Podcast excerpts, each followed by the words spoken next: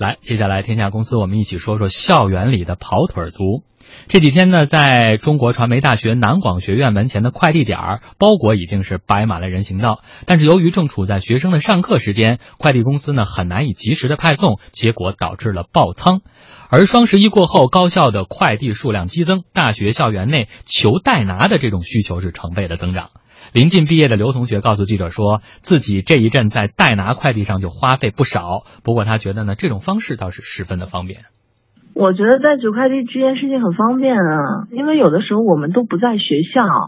然后很多时候快递又说啊，你如果不取的话，我我们就要把你的件儿退回去了。那现在代取快递就是一个很方便的事情了。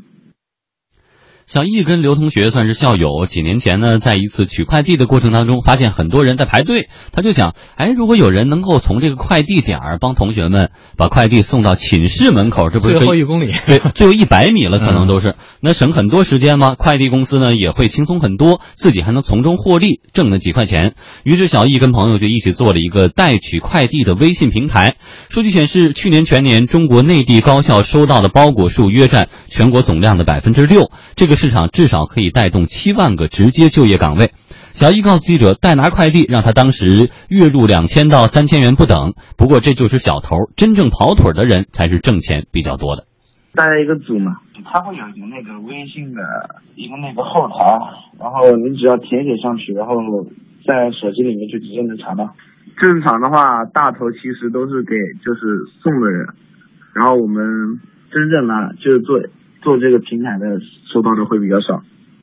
你看前面我们说了，星巴克这咖啡大中小三种杯，嗯，而这个取快递啊，代取快递也是根据这包裹大小来划分的。你像普通的这小件包裹大概需要五块钱，如果是中等一点的是八到十块钱，大的包裹可能需要二十甚至是更多。那么我们在淘宝上也发现，现在很多卖家全国包邮的费用也就是五到八块钱，哎，所以相比来说，校园的这最后一百米的快递费用确实不菲。你跨好多个省才五到八块钱，结果就在学校的快递点到你寝室这点距离也。也得五到八块钱，确实是不便宜哈。这是断头路。还有这个专家认为呢，这种模式会造成学生懒惰的思维啊。而同学之间相互帮助取快递是一种交流，学校就应该谈感情，不要谈钱。对此呢，刘同学告诉记者，相比于欠下室友的这个感情债、欠人情，自己更愿意用钱来解决。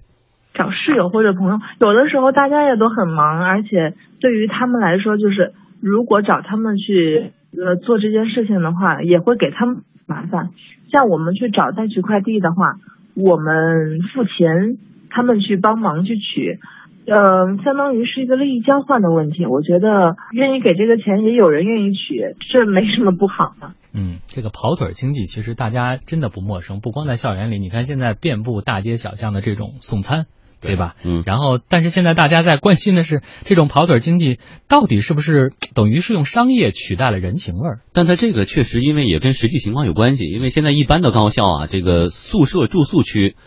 外人是进不去的。对，有楼管在这管着，所以所以呢，一般都是在某学校某一个西门啊、北门啊，有一个类似的快递仓，所有的快递公司都往那儿放。没错。然后你去，但是一旦赶上下课的时候，尤其双十一，那个队排的那个长啊，所以呢，大家有时候也不是说懒得这一百。米往往是为了节省时间，呃，因为我也住在这个大学校园的这个边上嘛，所以这样的场景我也经常见，尤其是这个最近这这这两周啊，嗯，那个真的把路都堵上了，全是取快递的学生们，不是，全是包裹，嗯，就是包裹都能把路堵上了，你说再排起队来，这个可能就就更吓人了，嗯，但从这个现象里头呢，因为学校啊是一个人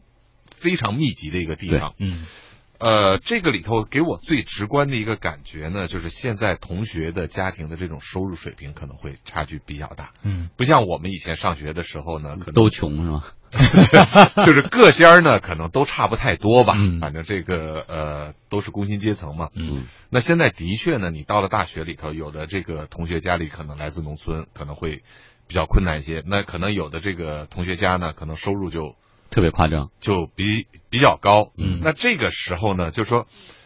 因为他对于金钱的这个重要性和这个价值的这个认知程度有了很大的不同。嗯，对于城里的同学可能来说，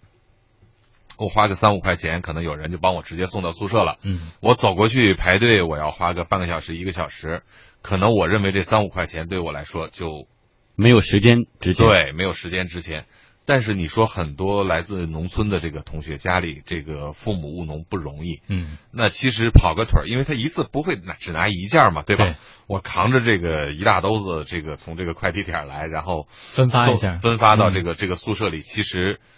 比干农活要好得多了，这一？个星期的饭钱基本上没准都有了。对，所以嗯我觉得呢，对于这样的同学呢，其实我也挺尊重的。我觉得真的能自食其力养活自己没有什么。嗯但是刚才富江你说可能会让人情味儿变淡，我觉得其实好像同学之间的这种交往很久，可能已经开始在发生变化了，和我们那时候纯粹的这个同窗之谊啊，已经有不一样。你看，就是我我念过这个这个 E EMBA 对吧？你念书的时候呢，那就已经有这个大款的同学或者这个一些这个做官的同学带着秘书来的，这个就我是亲眼就已经已经见到了。嗯那你往这个这个大学校园里走，我相信可能也都会，呃，一直存在这种这种现象，不是因为现在有双十一了才发生了这种人情开始会变得同学这个同窗之谊开始变味儿的。嗯我觉得可能早已经就发生了。嗯，当然，这个对于校园快递这最后一百米的生意呢，也引起了很多资本的关注。像陈文强呢，他就是一家创业公司的创始人，他的公司就是把精力放在了搭建校园代收快递的跑腿平台上。陈文强告诉记者说呢，他们投资人给他的建议是以代收快递为切入，然后把团队变成一个校园产品的推广平台。我们做的就是，因为现在学校里面的快递都是直送到学校门口嘛，对吧？然后呃，有一些学校比较大，学生的宿舍到校门口可能要走十五分钟。那现在学生也也也比较懒，他不愿意去取，那就可以说使用我们的服务，嗯、就通过我们的 APP 或者微信提交订单，我们有代理会帮他送到宿舍。主业是这个，就是基础业务是这个。嗯，就是比如说我有了这个快递业务之后，就说明我在这个学校里有这个代理团队，然后呢，我会有这个每天都会有订单，我线上会有用户，这样子我就能够成为一个校园渠道。那就是说，其他的想要把产品跟服务推广进校园的这个公司，都可以跟我去合作。不过呢，跑腿也是有风险的。一个校园跑腿族告诉记者，如果包裹有遗失或者损坏，到底这个账怎么算呢？是应该由代拿的人来负责的。同时，据他了解，一个快递公司一般只会跟一个代拿团队合作，要不然就起冲突了。而除了代收快递呢，现在陈文强的平台里还代买水果、食堂代餐等等这些信息也是层出不穷，哎，甚至存在着花钱找人代课、代点名这样的现象。但是这些所谓的个性化服务吧，有的其实已经触碰到了红线。嗯，对于未来，陈文强认为，除了在资本的助推之下扩大规模，其实呢，校园跑腿经济也会有别的发展的可能。然后有一些学生代理团队呢，他们其实做的不久，可能做一个月，然后第二个月他就不做了。那所以我们是把这个事情给规模化、企业化，然后然后来给学生提供这种稳定的、长久的服务，而且学生还能挣一点，他能挣一点零花钱，完了之后他还能拓展他的人脉。嗯，我觉得有一点刚才提到说，你看这平台搭建起来，帮取快递行啊，会不会有人代点名、代写作业、代写论文，包括一些这个法律可能不允许的事情？但这个可能就是工具，看你怎么用。你不能说这个刀可以杀人，你就不生产刀了。那你没有这个平台，它要有这样的需求存在着，或者有这样的交易存在着，它也是一样的呀。所以我们不从这个这个是非的观点去说，我们嗯。纯粹从资本的这个角度来说呢，嗯，它明显也是一个模式，就叫一加 N，就是现在好多都是说我先用一个简单的事儿把流量引来，嗯。我通过这个流量我转 A B C D，我可以加无数的这个这个事儿，你就像很多的这个，比如说就是打车吧，就是滴滴吧，嗯那滴滴开始不挣钱，对吧？嗯，我后面怎么挣钱呢？因为我有海量的流量了。对，就像这个现在这个神州，我就可以卖二手车啦。然后现在我有网上商城了，因为我有流量，你可能进到经常点开，每天有上千万的人点开我的这个 APP，那有可能有一部分人，哪怕万分之一，开始在我上头买一点东西了你。用积分可能直接换购了，就信用卡商城干的这些事儿。对，可能我积分觉得不过瘾，我这个直接买一个东西嘛，我就可能形成一些，所以好多的这个商业模式都是想的是一加 N，嗯，但其实这个加是最难的，对，就是我对一个事儿的一个认知啊，或者我对一个网站的一个认知，可能只有一重认知，嗯。你再让我去转的时候，可能很难。你比如说现在 OTA 的网站，就这些旅游的网站，那现在自至少在我的脑海里头，就是买机票订酒店，我可能去携程，嗯。对吧？买门票可能去驴妈妈，然后自由行去途牛，就是他已经都打了一个标签儿，这个就是当时他的切入点。对，然后所有人都想说，我有一个切入点，然后我去复制的时候，做一个可能对我把这个边际效益无限的去延伸的时候，嗯。我可能会产生超额利润，但往往在这个转化的这个过程中呢，呃，是很艰难的。所以你说校园的这个跑腿的这个生意，你想通过从这个里头去切太难了，因为嗯我知道好多人打这个主意，比如说，有些人就琢磨说我在校园里去这个放推广告。因为学生是一个海量的一个用户群体嘛，嗯我通过推广告，然后我可以卖课卖什么什么什么这一系列的，每个人都想有一个切入点，但这个切入点的转换可能成本是比你那个切入要高几倍。嗯，所以这个转变有的时候还真不太容易。但是说实话，亚马逊现在会通过大数据改变十亿人的购物习惯，这个说法您信吗？我们请宏宇带来今天的朋友圈分享。好，这个呢是一个亚马逊的首席科学家在写的一篇文章，说亚马逊如何通过大数据改变人的这个消呃购物习惯。他说呢，两百年前呢，其实商家掌握的数据就是两样，一个是货架上的存货，一个是抽屉里的现金。那一百五十呃多年前呢，有一些公司开始发布那个邮购目录，可能有一千多种的这个商品。